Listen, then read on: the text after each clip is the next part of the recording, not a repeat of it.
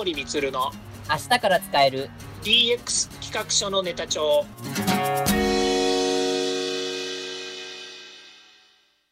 こんにちは。サートプロの近森充です。こんにちは。アシスタントの堀内隆です。この番組は IoT、AI の教育事業の専門家近森充が DX デジタルトランスフォーメーションについて実際の事例を交えながら DX とは何か DX でどんな未来ができるかをご紹介いたします。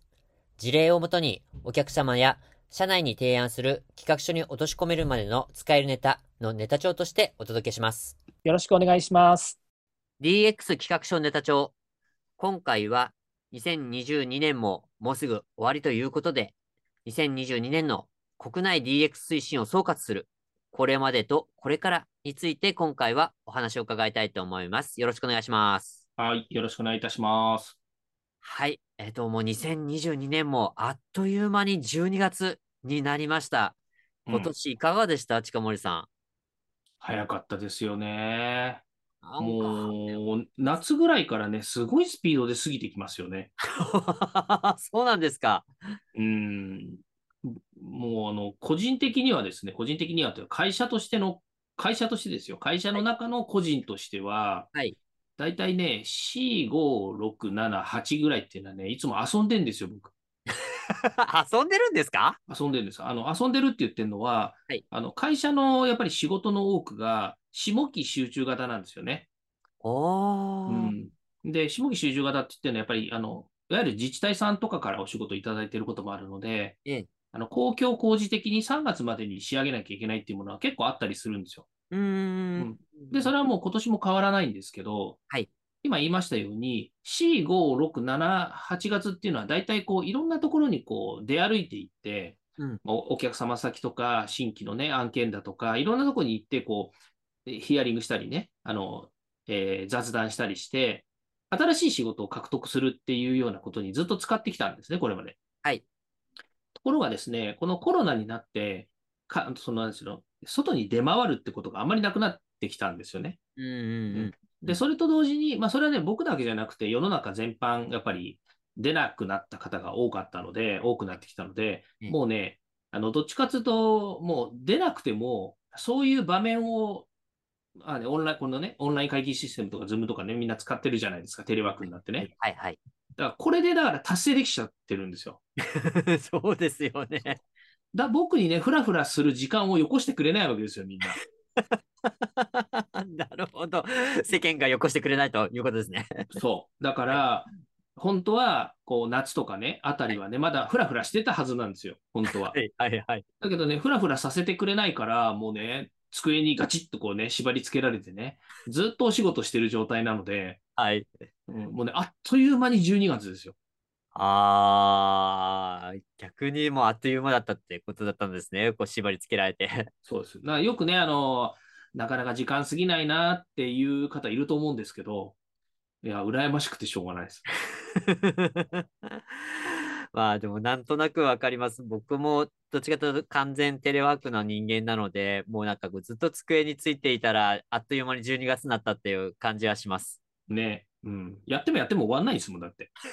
そうですね、本当に。うん。まあ、そういうね、なんかこう、ね、まあ、あっという間のこの2022年だったというところなんですけど、うん、この2022年、まあ確かにいろいろなことはありました。まあ、情勢的にも、結構不安定な情勢があったりとか、まあ、あの、円安になって、ね、大変になったとか、エネルギーのことが大変になったとかっていうところとかもあったんですけど、じゃあ今回この番組としてはこう DX のテーマでとお送りしています。で、DX についてもこういろんな変化がちょっとありまして、まあ、この点について、まあ、今回は総括するあの番組として今回はちょっとお話を伺いたいと思います。はい。で、今回、えっ、ー、と、この番組のテーマとしては、こう3つちょっとセクションを設けました。で、1つ目が、まずは、まあ、近森さんがまず最も印象的だったこの DX 推進の取り組みについてというところですね。で、2つ目が、2022年の DX 推進のこの概況、まあ、全体像ですね、について。3つ目が、あのキーワードは引き続きというところで、まあ、ちょっとこれは3番目のセクションの時にお伝えしたいと思います。以上3つのセクションで今回お送りいたしますので、まあ、1つずつ、はい、えっと、まずお話を伺いたいと思います。はい。はい。まず最初の1、まず最初ですね。1番目は、近森さんが最も印象的だった DX 推進の取り組みとはというところで、今年のこの2022年、うん、DX 推進の取り組みの中で印象的だったところっていうのをちょっとお話しいただけますでしょうか？はい。まあ、大きくは2つありまして、はい。で、1つは、まず自治体さんですね。自治体さん。うん、自治体さん。この、まあ、自治体といってもね、まあ、政府も含め、各その市町村っていう自治体もありますし、そういう自治体ごとに、この DX っていうものに対して、結構積極的に動いてるんですよね。おうん、で、まあ、もちろん、僕がこう、ずっとこう、IT の世界でね、いろんな形でこう、いろんなものを追っかけてる、追っかけてるか、その中で仕事をしてるわけですけど、IoT、AI っていうような、えー、このね、デジタルの、本当がっつりデジタルの話がこうあったわけですよね。2016年とか27年頃に IoT、AI ってものすごい盛り上がったわけですよ。ですね。うん。だけどね、これ盛り上がったのは本当に一部の人だけなんですよね。うん,、やっぱりね、ああの IoT、AI っていうのはどっちかと技術なんです。本当にテクノロジーの世界なんですよね。はいはいはい。うん。でそれが2020年ぐらいからこの DX って言われて、で、最初はね、やっぱりデジタルとトランスフォーメーションの掛け合わせなので、デジタル、デジタルってみんな言っててね、あのデジタルが何できるんだろう、デジタル化はどうだろうとかっていう話になってたわけですけども、やっぱりね、こう、まあ、ある意味理解が進んできたっていうことがあるのかもしれないんですけども、うん、うんこの DX っていうものに関して言うと、もうこれはもう、その技術者とかね、それから、えー、SIR とか、デジタルの、デジタルに関わってる人たちが、だけがやればいい世界だっていうふうに思わなくなってるわけですよね。うーん、なるほど、うん、そうです。例えば、自治体も応援するのもね、その IoT、AI の時って、結局 IoT や AI をやれる企業とか、IoT、AI を導入したい企業ってなると、すごく絞られちゃったわけですよ。確かに。うん。例えば、もう製造業なんていうのは絶対にもう第一番目に考えてあげるべき産業ですねっていうのが見えてたわけですよね。うんうんうん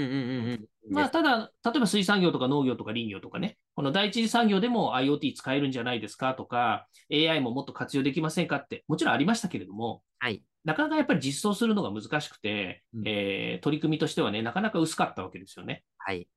でも今の DX に関して言うと、全業種、全業種、全産業、すべてのユーザーがこれを、え達成していいはずなんですよ。そうですよね。うん。まあ、達成してというのは関わっていいはずなんですよね。うんうんうん、そういうキーワードだから政府も応援しやすいんですよね、自治体もね。なるほど。うん。ある一部の人たちだけが予算付けされて恩恵を受けるっていうような状況ではないんですよ。もう誰でもいいんですよ。もう本当みんなを応援、みんなにこうデジタルを分かってもらいたいっていう取り組みができるので、そういう意味ではすごく、えー、自治体は動きやすかったんだと思うんですよね。なるほど。うん、2番目がリスキリングっていうキーワードがなぜか注目を浴びたということですね。リスキリングですよね。うん。これはもう、リスキリングっていう言葉自体は、まあ、数年前ぐらいからあったと思うんですけれども、はい、本当この1年は皆さんね、よく聞いたと思うんですよね、リスキリングって。すごく伸びましたよね、本当に。すごく、そうですね、すごく伸びましたね。うん。うん、まあ、リスキリングってね、これはもう本当に DX やってて、まあ、DX 人材とか育成とかって話が当然出てくるので、はい、まあ、そういう意味で、そのリスキリングっていうキーワードをもとに、まあ、いろんなね、各団体とか省庁もそうですけれども、こう予算付けがされて、みんなが動きやすくなったっていうのがあると思うんですよね。はい。で、もう一つ、このリスキリングっていうキーワードって最初分かりにくかったですよね。まあそうですね。ちょっとあんま馴染みのない言葉でしたからね。分解すれば分かるんですよね。あのスキルを RE くっつけて学び直すですよね。はい、だけど、だからといって学び直し事業って言って言ってた今までのいわゆるその、えっ、ー、と、再トレーニングっていうんですかね、再履修みたいなものとは違うわけですよ。はいはいはい。あの、リスキリングの、あの、いわゆるテーマというか、その本質が違うわけですよね。はい。うん。だけれども、もうそんなことちょっと吹っ飛ばして、リスキリングっていう言葉が浸透して、これはもう人材教育なんだっていうところにしっかり注目が集まったっていうのはすごくあの思いのほか良、えー、かったなと思ってます。ああ、特にあれですよね、この近森さんの会社的にも、このあたりはすごく、まあ、影響強かったんじゃないですかね。そうですね。まあ、あの、えっと、全体的にその DX っていうものがこう伸びている中に、デジタルの教育っていうのももちろん入ってるので、はいまあ、そういう意味からすると、えー、うちの会社だけでね、何かあの、うちの会社がなんか特段、その独占企業なわけじゃないですから、みんなとね、一緒にこうやってる企業なので、うんうん、まあそういう意味では、あの、えっ、ー、と、リスキリングっていうキーワードが伸びたから、うちも恩恵預かれましたねっていうのには、なかなかちょっと遠いような気もしますね。ああ、なるほど。うん。やっぱりリスキリングはリスキリングっていうテーマで、あの、やっぱり取り組んでる会社さんっていうのはたくさんあるので、それはもうそれでよしだと思うんですよ。私の場合はどっちかっていうと DX 推進っていうところでの、えーと、人材育成とか、えー、そういったところが、まあ、僕としてはやっぱり抑えるべきところでしたね。だリスキリングってあの伸びたなと思うんですけど、うちの会社としてリスキリングで何か恩恵がありましたかって言われると、間接的にはあるかもしれないんだけど、直接的にうちがリスキリングの教育やってますとかって、何もアピールしてないんですよね。ああ、なるほど。うん。まあ、それであれば、まあね、あのー、まあ、どうしてもね、こう直接的恩恵っていうよりはっていうところにはなると思うんですけど、まあ、うん、この、でもまあ、まあ、なんとこう、学、まあ、学び直しっていうのなんですけど、こう、なんかこう、まあ、リスキリング大事だよね。じゃあちょっと、その、学んでみようっていう、この体制っていうのが、まあ、広がっていったっていうところっていうのは、まあ、ぜいわゆる社会全体って言いますか、この、まあ、DX 推進においても、まあ、良い影響を与えているんではないかっていうところを、まあ、見越してらっしゃるっていうところですよね。そうですね。うん。あの、リスキリングっていう本当キーワードが伸びたっていうのが面白いなと思って。なんか、うん、先にその言葉だけが伸びて、言葉だけが先走るみたいなのって、まあ、まあ、日本だけじゃないかもしれないですけど、日本のトレンドではよくありますよねうん。いや、だってね、僕が教育の分野にいるのでね、リスキリングって言われたらこうだよねっていうのは、まあ、早くから理解はしましたけれども、リスキリングってご存知ですかって聞いて、リスキリングって何ですかって言われることは結構あったわけですよ。だから分解すると分かるって先ほど言いましたけど、はい、普通にリスキリングって聞いたら分かんないですよね。まあそうですね。うん、うん、リス殺すんですか？みたいなこと言われたりとかね。そっちで切りますか？リストキリングで、うん。あとはね、リスキーの方で切っちゃってね。ああ。リスキリングってね、なんかあの、もしかすると、ね、こういうリスキリングっていうスキルっていうふうにね、あの感じている人が少なかったっていうような印象もあるんですよね。ああ、なるほど。そう。だからセキュリティのね、あの、サイバーセキュリティとか、セキュリティの方のね、何か問題の方の話なんじゃないかなとかって思ってた人もいるいるみたいですよ。うん、確かにそう聞こえないこともないかなって思いますね。うん。まあ、破体験だからね、今となってはね、ちゃんとリスキリングって皆さんもね、理解して感じてらっしゃると思うんだけどね。はい。うん、まあそうですよね。まあそうであることを僕もちょっと願ってますが、まあでも本当にこのね、トレンドがで、この2022年のこのリスキリングのトレンドが2023年以降どうなっていくのかっていうところはちょっと、まあ、この流れといいますか、ちょっと注目はしていきたいところかなと思いますよね。うん、そうですね。では、次は2022年の DX 推進の全体概況について、ちょっと今回お話を伺いたいと思います。で、えっと、今回このテーマにつきましては、あの、この PWC の記事をちょっと概要欄に貼っておきましたので、こちらですね、ご覧いただければと思います。日本企業の DX 推進実態調査2022ということで、えー、っと、まあ、いろんなそのグラフですね、統計が紹介されています。でちょっと簡単にしてあの紹介しますと、まずは日本企業は DX 成功しているのかというところで DX と取り組み状況ですね。まあ、全社的に取り組んでいるというところがもう59%まで伸びてきってるっていうところですね。うん、と、それから DX と取り組み結果についても、まあ、何らかの成果が出ているっていうところが53%もあるっていうところで、まあ、結構割と成果が出て、初めてきてるのかなっていうところも印象的かなというところでデータになってます。はい。で、あとはまあ将来ビジョンの具体化などがちょっと紹介はされているんですが、まあ、中でもこの現場への DX 浸透がどうなってるのかっていうところが、グラフがちょっと面白いあのグラフが紹介されています。まあ、こちらちょっとまた、リンクからあのご覧いただければと思うんですが、あの、階層別のの人たち、例えば役員、部長、課長、一般社員、そしてその他の社員、まあ、グループ会社とか海外拠点などの方の DX に対する理解度が、まあ20%、未満から80%以上の方を選別して、その方々が、まあ、どのようにその DX 成果、あの自社の DX における成果が現れているかというところの、えー、統計が出されてまして、これちょっとあの、収録前にちょっとね、あの、二人で見合ったんですが、なかなか面白いデータだねっていうところで、あの、話になりましたので、ちょっとこの部分を今回お話を伺いたいと思います。はい。はい。これは、ちょっと、あの、印象的だったのが、まずは、まあ、やっぱり、こう、理解度が高ければ高いほど、まあ、何らかの成果が出ているなり、十分な成果が出ているとあの評価した人たちが、まあ、多かったっていうところは、もう、どの階層でもこれ変わらず出ているというところですね。うん。そうですね。はい、逆にもう理解度が低いっていうところは、もう成果が出ていないとか、もうわからないっていうところが、もう圧倒的に多くなって、で、まあ、役員とか、それからマネージャー層が理解度が低いと、まあ、本当成果がもうかなりで低くこう出ているなっていうところですね。っていうところも如実に現れてきてるかなというところですね。うんうん。えっと、あと、これはちょっと近森さんがこう注目されたところではあるんですけど、十分な成果が出ていると感じた、そう、あ感じたというところなんですけど、えー、各ポジション別の特に80%以上、まあ60%から80%未満も普通と含めるんですけど、各ポジションごとで、その十分な成果が出ているなと思う人たちが、階層別で結構違っているっていうところが今回ポイントになってます。うん。このあたりちょっといかがでしょ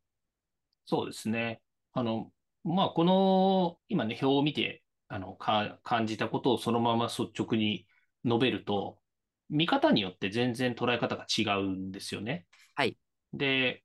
当然ですけど、ここの、例えば役員の理解度が、え、80%以上理解をしている役員の人たちが、十分成果が出てないよね。まあ出てるんだけど、十分な成果が出ているって言ってるのと、あまり、あの、何らかの成果が出ているっていう、なんかいい方の回答は出てるんだけども、十分成果が出ているっていうところだけ見ると18%なんですよね。で、逆に、その階層が低くなるって言ってるのは、まあ、役員の下が部長で、部長の下が課長で、課長の下が一般社員で、その下が、まあ、その他のグループ会社とか、え海外拠点ですよっていう、まあ、そういうあのランキンラランク付けみたいな形になってるんですけど、はい、その中でいう、例えば一般社員よりも下のその他のグループ社員とか、それから海外拠点の人っていうところに行くに従って、この十分な成果が出ているっていう、えー、比率が上がっていくんですよね。はい。うん、つまり、えー、末端に行けば行くほど、成果が出ているってみんな回答してるんですよ。そうなりますよね。うん。まあ逆に言うと役員の人たちは、あの、十分成果が出ているっていう人たちが少ないわけですから、うん、ね、あの十分な成果が出ているとは言えないよねっていうふうに思っている率が高いというふうに感じるのもあるんでしょうね。そうですね。これを見たら、もう役員厳しいなっていう評価かなっていう。そうですよね。だからこ、はい、ここ、ここの中の、その、いわゆる私たちがこうね、コンサルをしてるときにもそうなんですけど、その、いわゆる会社全体の合意形成をしましょうねっては言っていますけれども、例えば DX 戦略と、それから計画の、まあ、今回の場合 DX 戦略と計画の理解度っていうふうになってるんですけど、あの、そのね、例えば、その、役員とか経営層が考えている DX 戦略とか、あの計画っていうものと、一般の社員の人たちが見ている計画とか、えー、戦略って違うんじゃないのって思うんですよ。あー、なるほど。違うって言ってるのは、月に行こうは一緒なんですよ。うんうんうん、うん、お互いに月に行きましょうっていう、まあ一つのは、まあ言ってみたら会社の、えーと目標とかね、それからビジョンみたいなものっていうのは変わらないんだけど、その中で、えー、計画だとか実行している内容っていうのが、違うんじゃないのと。うんだから現場の人たちは、ああ、おおむねできてるよねって、まあ、おおむねチーターみたいな言い方をしちゃうんですけど、おおむねできてるよねってみんな思ってるわけですよね。はい。うん。だけど、そのピンポイントで言うと、本当にそれができてるかできてないかは、役員からしてみるとできてないになっちゃうわけですよね。ああ。この辺にね、この辺、これはあの単純に数字をね、見てるだけなんですけど、統計を見てるだけなんだけど、僕にしてみるとね、えー、どうしてこういうふうになるのかなっていうのがすごく興味本位だな、興味があるなっていうところなんですよ。うーん、そうですよね。まあ、うん、さっきね、僕もちょっと言ったんですけど、まあ、役員は、まあ、やっぱり一般社員とかよりも厳しい目で見るからかなっていうふうにも、ちょまあ、思ってはしたんですけど、うん、なんかもっと別の要素があるような気もしますよね。うん、そうですね。うん、これ、今は理解度が高い人たちの統計だけ見てるんで、はい、あの完全にこうね、あのリニアにあの末端に行くに従って、理解度が高くなってるっていう話になるわけですよ。はい。でね、もう一個ね、見てて面白いなと思うのがね、はい、60%から80%の理解度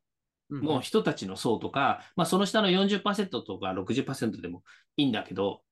の層の人たちの、えっ、ー、と、なんだろう、えー、十分な成果が出ているとか、何らかの成果が出ているって答えてる率の低いこと。ですよね。うん、なんか、まあ、もっと言うと、何らかの成果が出ているっていうのは、あの高いんですよ、割と。はい。だけど、十分な成果、正解、あの、何、成果が出ているっていう率がめちゃくちゃ低いじゃないですか。ですね。なんか、こんなにも差が出るのっていうぐらい、ガクンって減りますよね。そうそうそう。うん。だそれも面白いなと思ってね。うん。つまり、えー、この DX 戦略や計画の理解度が低いっていうのは、まあ、単純に言うと理解度が低いんですかって話ですよね。理解度が低いんですかっていう話ですか？うん、だって、DX 戦略とか計画って会社で落とそうと思ったら、割とまあ皆さん理解しますよね。まあそうですね。はい。うん。で、それに対して十分な成果が出てないって答えてるということは、あ、これあの、あれですよ。理解度が高い人と理解度がちょっと低い人の差で言うとですよ。はい。うん。そんなに理解度がたあの、えっ、ー、と80%以上とね、それから60%から80%で、そんなに僕は違いはないと思ってるんですよ。うん,、だけど、成果にこんなに違いがあるっていうのは、違いがあるったって3倍も違うんですよ。末端にすると。そうですよね。うん。3倍から4倍違うわけ。だからこれね、考えようによっちゃね、合意形成がどんだけ大切なの？もしくは、みんなが自分事としてしっかり落とし込んでるの？っていうところに、大きな着目点がある気がするんですよね。あ、ということはあれですか、この60%から80%の人と、それから80%以上の人との間は、ものすごいなんかこう、決定的な溝があるみたいな感じですか？いや、め、決定的な溝がありますよ。つまり、これ、ここから見る DX の成功要因は何ですかって言ったとき、これは仮説ですよ。はい。仮説ですけれども、成功要因は何ですかってなったときに、この理解度を高めることが成功要因につながるっていうのはもう見えちゃってるわけですよ。そうですね。うん、しかも60%から80%未満ぐらいの理解度だったら成功しないっていうのが見えちゃってるわけですよ。そうなりますね。はい、うん。そう、そこ言及していった方がいいですね。だあのよく DX 企画書の手帳でも言ってるんですけど、やっぱりこう経営者の覚悟と、それから、えっと、従業員全体の合意形成だって話をしてますよね。はい。うん。で、ここでいう経営者の覚悟っていうのはもう見えてるわけですよ。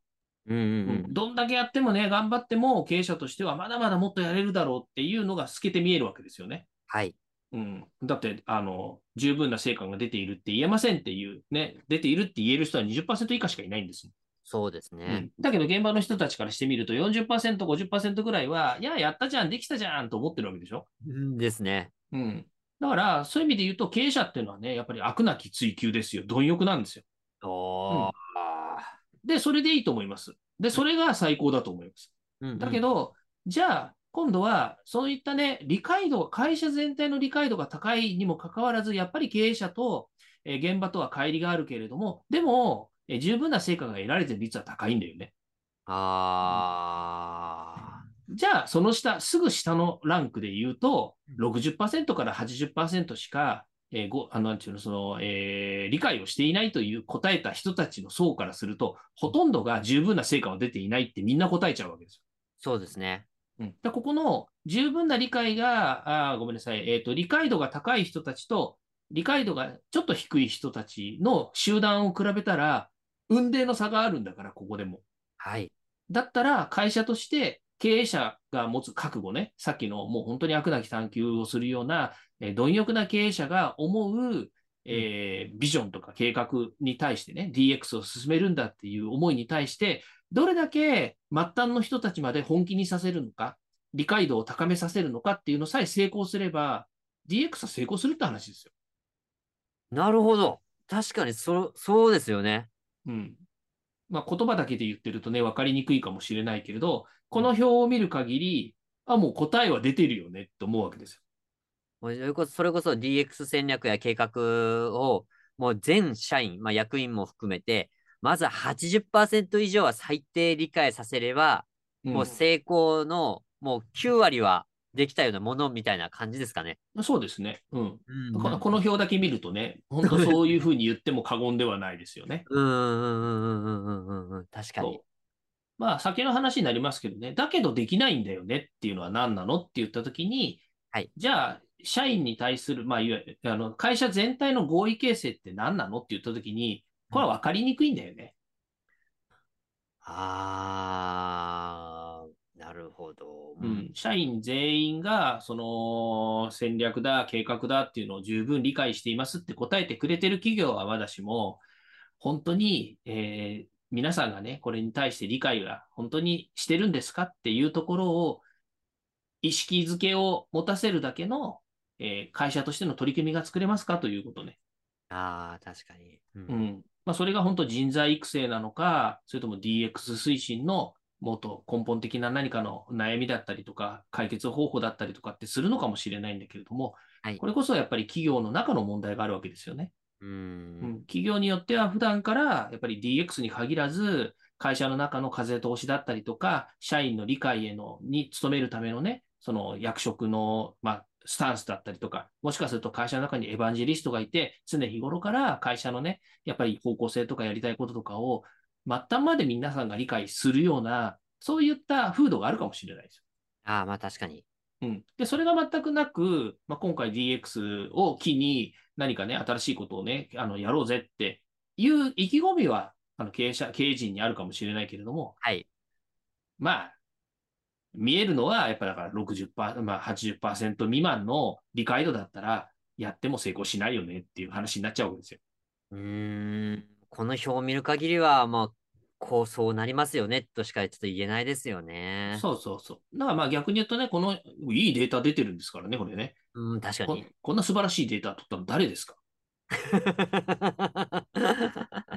えっと、PWC さんですかね。ありがとうございますという感じなんですけど、はい。本当ですよね。うちのスポンサーになってくほしいぐらいですよね。